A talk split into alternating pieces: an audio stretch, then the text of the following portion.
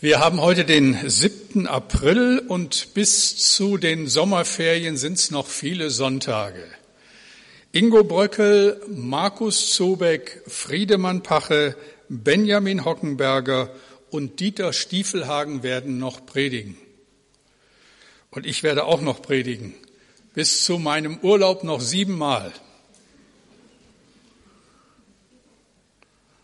Damit ihr den roten Faden nicht verliert, habe ich diese sieben Predigten zu einer Predigtreihe zusammengefasst und ihr den Titel gegeben, Gib nicht auf, sieben weitere Predigten über die Hoffnung.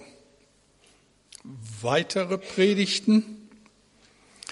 Wer sich erinnert, und ihr erinnert euch alle, das denke ich mal, weiß, dass ich 2010 vier Predigten über die Hoffnung gehalten habe, nach Texten aus dem ersten Petrusbrief. Daran könnt ihr euch gut erinnern, oder? Danke, danke. Das war nur ein Vorgeschmack auf das, was in diesem kostbaren neutestamentlichen Buch so alles steht.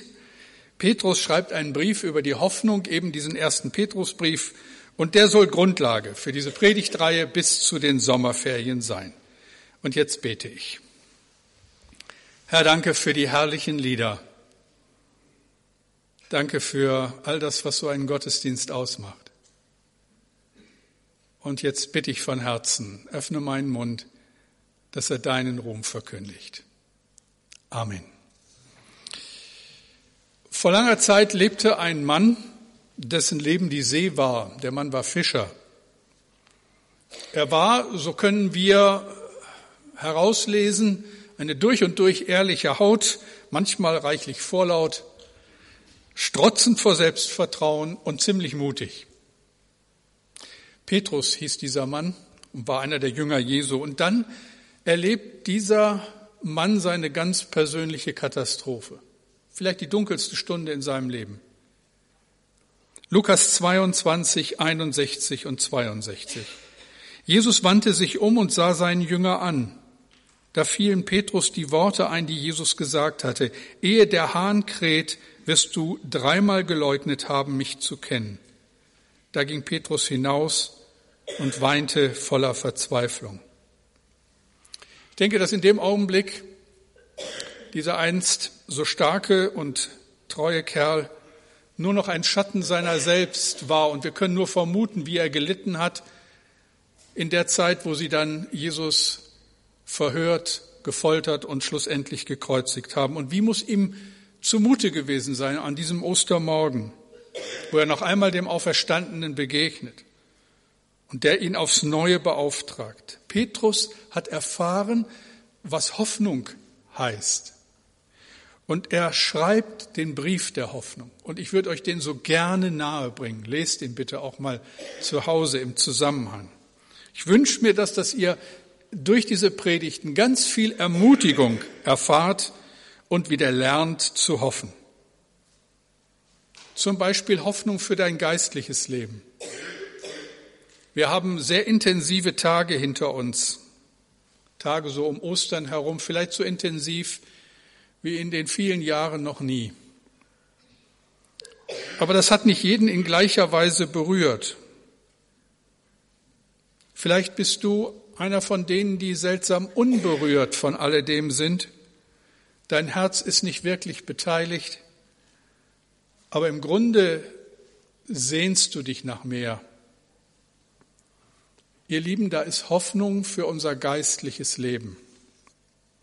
Da ist Hoffnung für deine Ehe. Vielleicht ist es mit den Jahren immer schwieriger mit euch beiden geworden.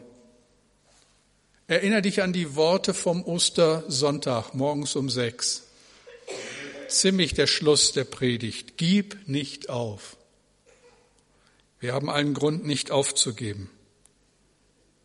Erinnern wir uns daran. Oder Hoffnung für deine Kinder. Von Hiob heißt es, dass er für seine Kinder immer wieder betete aus Sorge, sie könnten sich vom Herrn entfernen. Wir haben es ja nicht im Griff mit unseren Kindern, das sage ich euch als gestandener Vater und Großvater. Aber es gibt Hoffnung. Hoffnung für deine Arbeitsstelle. Du musst deine Familie ernähren. Die ganze Verantwortung liegt bei dir. Auf dir lastet so viel Verantwortung. Und das macht dir Angst. Der Gott der Hoffnung ist bei dir. Hoffnung ist ein Geschenk Gottes. Hoffnung ist eine Quelle neuer Kraft. Wenn wir hoffen, verzweifeln wir nicht. Wenn wir alles hinschmeißen wollen, dann lässt uns die Hoffnung weitermachen. Wir können ohne Hoffnung nicht leben. Wenn die Lage hoffnungslos ist, dann gibt's nichts mehr, für das es sich zu leben lohnt. Hoffnung ist die Erwartung, dass das, was wir uns so sehr wünschen, auch irgendwann passiert. Ohne Hoffnung sterben Gefangene. Ohne Hoffnung lassen sich Ehepaare scheiden. Ohne Hoffnung hängt der Student sein Studium an den Nagel. Ohne Hoffnung verlieren sogar Pastoren den Mut weiterzumachen. Ich habe einen jüngeren Kollegen, den ich sehr schätze. Ich halte ihn für einen begnadeten Prediger des Evangeliums. Ich habe von ihm vor ein paar Wochen eine E-Mail bekommen. Er steckt den Beruf des Pastors auf. Er kann nicht mehr. Er hat das Empfinden, dass er den Ansprüchen von Gemeinde und Gemeindeleben nicht mehr gerecht wird. Ohne Hoffnung geben sogar Pastoren auf. Der Apostel Paulus kommt zu dem Schluss, dass am Ende nur drei Dinge ewig Bestand haben. 1. Korinther 13, Vers 13. Was bleibt, sind Glaube, Hoffnung und Liebe, diese drei. Warum ist die Hoffnung so wichtig für unser Leben? Ich denke deshalb, weil wir alle etwas teilen, weil wir alle etwas gemeinsam haben, nämlich das Wissen und die Erfahrung um Leid.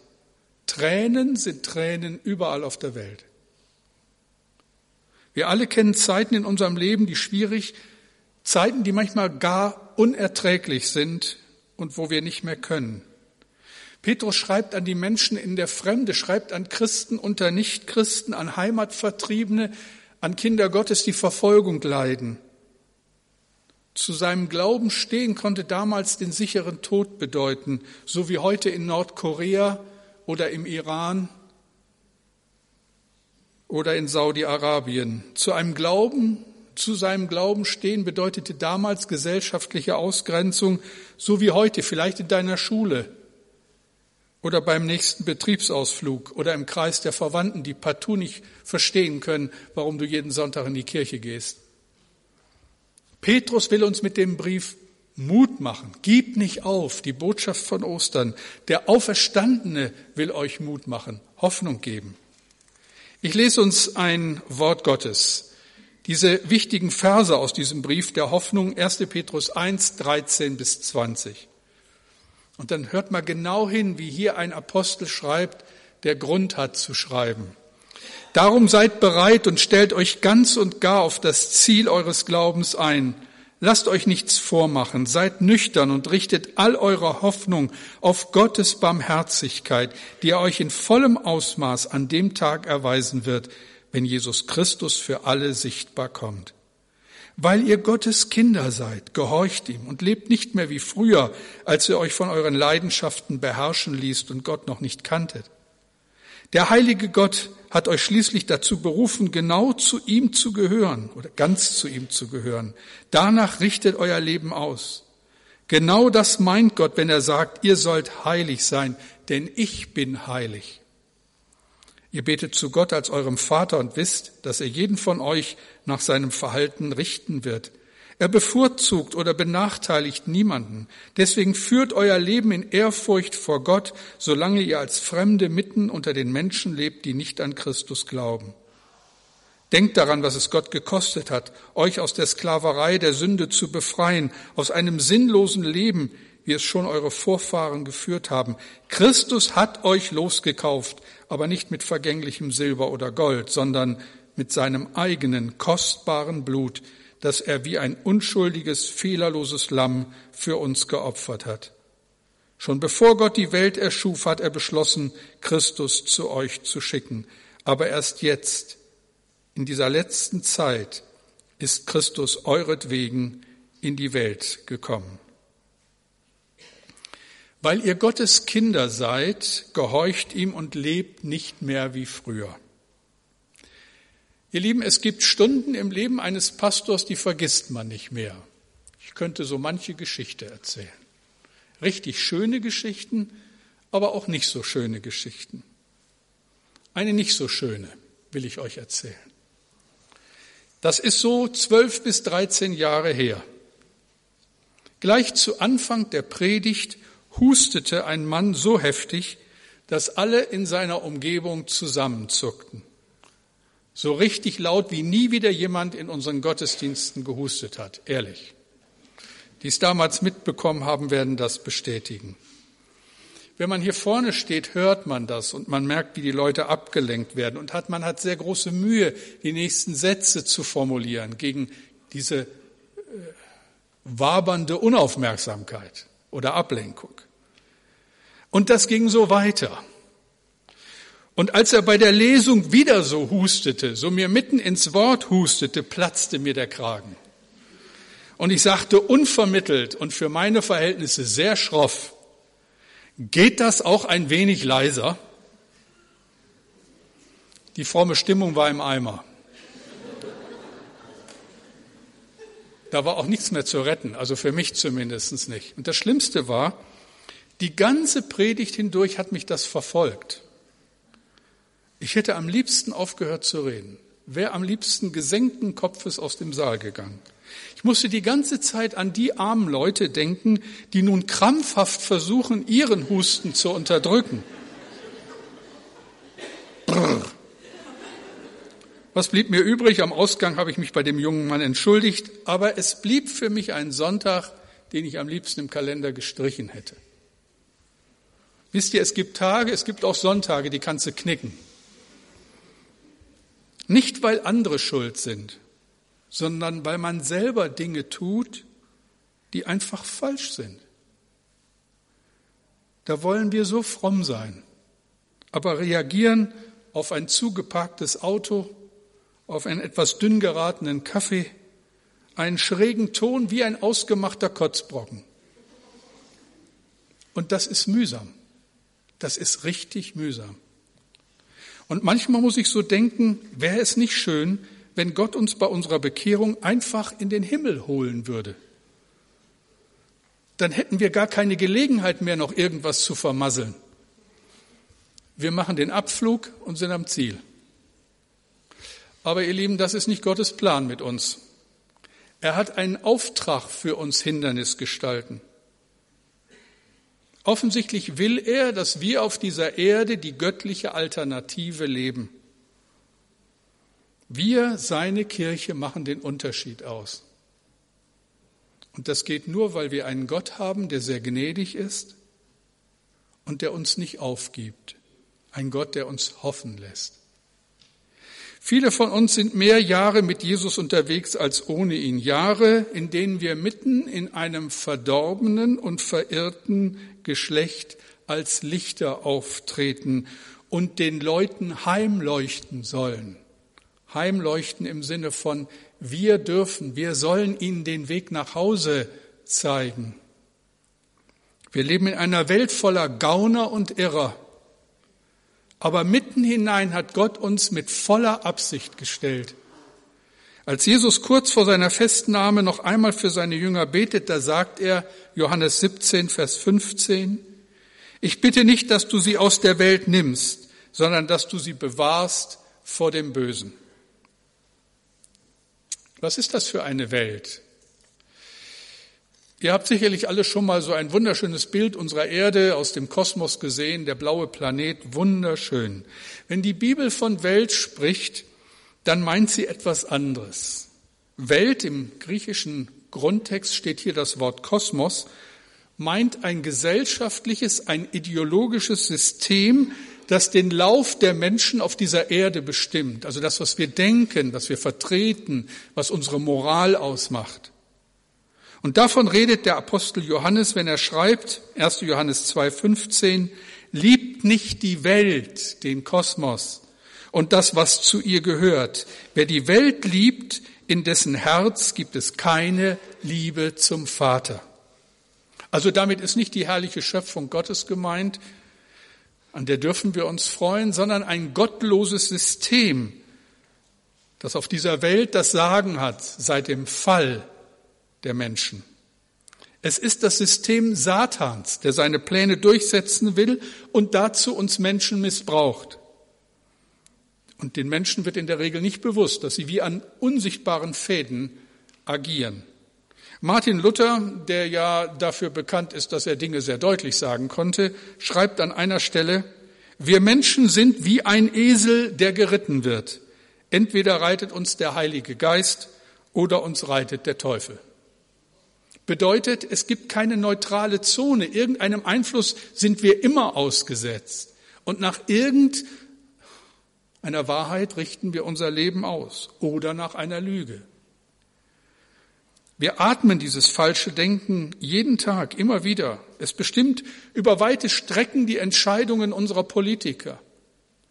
Es sind die Glaubensbekenntnisse der auf Profit ausgerichteten Manager. Es ist die Moral einer Generation, die sich schwer tut in der Unterscheidung von Gut und Böse. Nur so ein paar Schlaglichter. In Syrien töten sie sich mit Panzerwerfern, die aus dem Kosovo stammen. Waffenhändler haben sie aufgekauft, weiterverkauft und Saudi-Arabien beliefert damit die Rebellen. Hergestellt wurden die Dinger in China. In Afrika veröden ganze Landstriche auf der Suche nach seltenen Erden und anderen Bodenschätzen. Gerade in diesen Tagen wurde offenbar, was wir ja alle schon irgendwie wussten.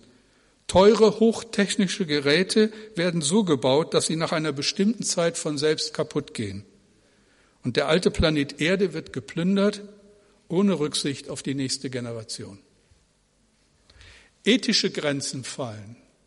Miteinander schlafen wird so selbstverständlich wie miteinander essen gehen. Eheliche Treue immer seltener. Silberne oder gar goldene Hochzeit, seltene Ereignisse. Berlin, ich weiß nicht, ob ihr das wusstet, ist Europas Hauptumschlag für synthetische Drogen und für Menschenhandel. Fahr an einem beliebigen Tag durch die Kurfürstenstraße und du kannst das Elend mit eigenen Augen sehen. Und schließlich müssen wir feststellen, weithin unbeachtet von der Weltöffentlichkeit wird die Kirche Jesu Christi in vielen Ländern dieser Erde verfolgt. In 1900 Jahren starben nicht so viele Menschen um ihres Glaubens willen wie in den letzten 100 Jahren. Es ist offensichtlich, das System dieser Welt widersetzt sich grundsätzlich dem Willen Gottes. Und das bekommen nicht zuletzt oder gerade die Christen zu spüren. Da wird die Luft dünner. In unserem Bemühen, Jesus nachzufolgen, wird es schwerer. Und die Frage ist, gibt's Hoffnung? Haben Kinder Gottes neben alledem Äußeren und dann noch neben aller Schwierigkeit in der Nachfolge überhaupt eine Chance für ein authentisches Leben. Und ich sage nur zwei Worte kann man sagen, gar nicht sagen. Ich sage eigentlich nur einen Ausdruck. Oh ja, wir haben Hoffnung. Petrus schreibt diesen Brief, um Hoffnung zu vermitteln. Und ich lese euch nochmal die Verse 13 bis 16. Darum seid bereit und stellt euch ganz und gar auf dieses Ziel ein. Lasst euch nichts vormachen, seid nüchtern und richtet alle eure Hoffnung auf Gottes Barmherzigkeit, die er euch in vollem Ausmaß an dem Tag erweisen wird, wenn Jesus Christus als Herr der Welt wiederkommt. Weil ihr Kinder Gottes seid, gehorcht ihm und lebt nicht mehr wie früher, als ihr euren Leidenschaften hilflos ausgeliefert wart und Gott noch nicht kanntet. Jetzt sollt ihr leben wie Christus, der euch als seine Jünger berufen hat, vorbildlich. Ja, heilig soll euer ganzes Leben sein. Genau das meint Gott, wenn er sagt, ihr sollt heilig sein, so wie ich heilig bin. Das ist Leidenschaft pur. Da merkt man, wie dem Apostel das Herz übergeht, wie Petrus anfängt, begeistert von dem zu reden, dem sein Leben gehört. Haltet euch bereit, bleibt nüchtern, setzt eure Hoffnung ganz auf die Gnade. Aber das ist noch nicht alles, das Beste kommt zum Schluss. Und das ist der Hammer. Gott sagt, ihr sollt heilig sein, so wie ich heilig bin. Was ist das denn? Damit will Petrus sagen, egal wie dicke es kommt, macht euch klar, welchem System ihr angehört. Lasst euch nicht einwickeln vom Kosmos, denn eure Hoffnung ist eine andere als diese Welt sie hat. Widersteht einer Denkweise, die am Ende den sicheren Tod und ewige Trennung von Gott bedeutet. Seid heilig, Hoffnung, weil wir uns nicht einwickeln lassen. Was heißt das? Wörtlich bedeutet heilig sein herausgenommen, abgesondert sein. Wenn die Bibel Kinder Gottes als Heilige bezeichnet, dann bedeutet das, Menschen, die Jesus als ihren Herrn und Erlöser angenommen haben, gehören ihm. Sie stehen nicht mehr unter dem Gesetz der Sünde. Heilig sein ist nicht das seltene Privileg einiger besonderer Menschen. Wir sprechen vom heiligen Vater. Du bist heilig, wenn du Jesus kennst, weil heilig sein uns zugesprochen wird, weil wir es eben nicht verdienen können, weil es ein Geschenk ist. Du bekommst es in dem Augenblick, wo du Christ wirst und sagst, ich liebe Jesus und ich weiß um die Vergebung meiner Schuld. Aber nun leb auch so, wie ein Kind Gottes leben sollte. Darin sieht Petrus die einzige Hoffnung zu widerstehen. Heilig sein bedeutet Eigentum Gottes zu sein. Du gehörst ihm und deshalb gibt's Hoffnung. Ein guter Freund von mir hat das ganz praktisch gemacht. Im ständigen Kampf mit der Internetpornografie hat er sich Hilfe gesucht. Und jetzt treffen sich zwei Männer einmal die Woche und reden darüber. Im Konkreten beichten und beten. Und er sagt erstaunlich, wie ihm dieser Schritt geholfen hat, aus einer fatalen Abhängigkeit herauszukommen. Wenn man sich so jede Woche trifft und darüber reden muss, dann überlegt man sich's. Ziemlich praktisch, finde ich. Heilig sein, anders leben, dagegenhalten, nicht einwickeln lassen. Seid heilig, das zeigt Wirkung. Sag es Jesus jeden Tag neu beim Frühgebet, beim Aufstehen. Herr, ich stelle mein Denken, meine Leidenschaften, meine Augen, meine Motive, meine Disziplin, ich stelle jeden Winkel meines Lebens in deinen Dienst. Hoffnung, weil wir uns nicht einwickeln lassen. Hoffnung auch, weil wir Gott kennen, ihn lieben, ihn ehren und ihn fürchten. 1. Petrus 1, 17. Ihr betet zu Gott als eurem Vater und wisst, dass er jeden von euch nach seinem Verhalten richten wird. Er bevorzugt oder benachteiligt niemanden. Deswegen führt euer Leben in Ehrfurcht vor Gott, solange ihr als Fremde mitten unter den Menschen lebt, die nicht an Christus glauben. Ehrfurcht, Gottesfurcht. Ich denke, uns ist nicht immer bewusst, mit wem wir es zu tun haben. Und das sollte uns aber klar sein, dass wir Gott gegenüber verantwortlich sind. Römer 14, Vers 12. So wird also jeder für sich selbst vor Gott Rechenschaft ablegen. Die Frage ist, wie echt ist unsere Nachfolge? Ihr Lieben, es geht nicht darum, fehlerlos zu sein. Ich hoffe, das ist klar. Wir leben alle von Gnade Gottes und brauchen Vergebung jeden Tag. Was Petrus schreibt ist, Setzt eure Hoffnung auf Gottes Gnade. Seid echt in eurem Christsein. Macht nicht etwas vor, was nicht gegründet ist. 1993 bei den Straßenweltmeisterschaften in Oslo war er der jüngste Straßenweltmeister aller Zeiten. In den folgenden Jahren gewann er unzählige Titel. Siebenmal gewann er die Tour de France das härteste Radrennen der Welt.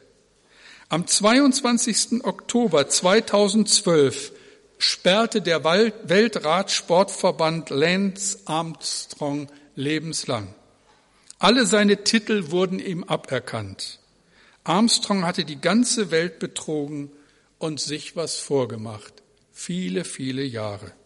Hätte er nur die Bibel gelesen. Wisst ihr, was da steht? Als wenn Paulus das vor 2000 Jahren schon geahnt hätte. 2 Timotheus 2, Vers 5. Wer an einem Wettkampf teilnimmt, kann nur gewinnen, wenn er sich an die Regeln hält.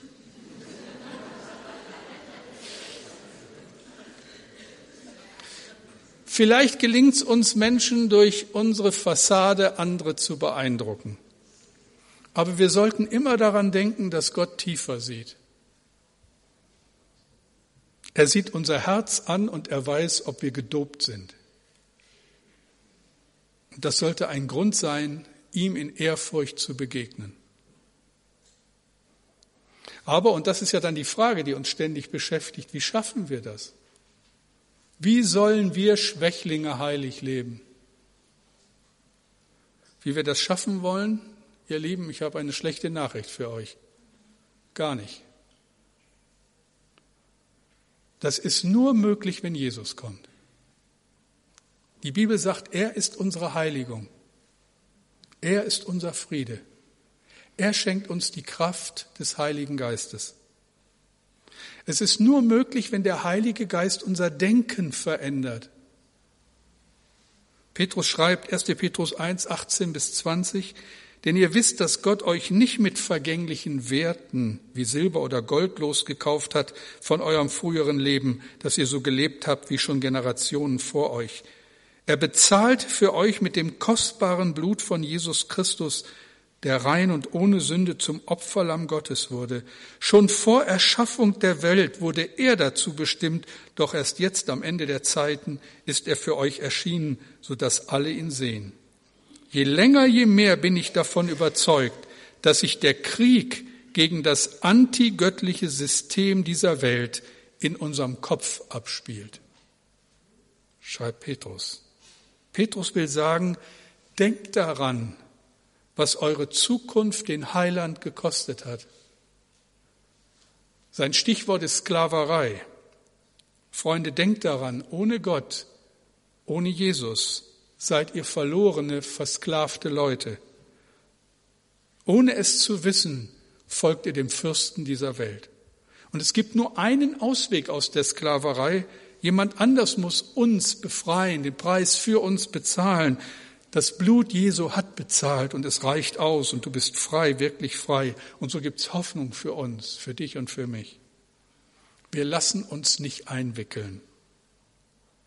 Er hat einfach zu viel für uns getan. Und das will ich niemals vergessen. Nikolaus Ludwig Graf von Zinzendorf wurde 1700 in Dresden geboren. Als er im Alter von 60 Jahren in Herrenhut starb, lag ein bewegtes Leben hinter ihm. Eine eigene weltweite evangelische Freikirche hatte er begründet, die Herrenhuter Brüdergemeine. Indirekt kennt ihr sie alle, alle, die die Losungen täglich lesen, von denen stammen die Losungen. Zinzendorf hat in späteren Jahren Westindien und Nordamerika besucht, missioniert Überlegt mal Anfang des 18. Jahrhunderts, was das bedeutet hat. Viele, viele Gemeinden gegründet und so viele Menschen zu Jesus geführt. Begonnen hat bei ihm alles in einer Galerie in Düsseldorf. Als junger Mann machte er eine Reise durch Europa. Unter anderem besuchte er eine Kunstgalerie in Düsseldorf, stand dort vor dem Bild des gekreuzigten Jesus und das hat ihn gepackt. Und dann hat er später berichtet, dass er vor diesem Bild stand und gedacht hat, Jesus, das tatst du für mich. Was tue ich für dich?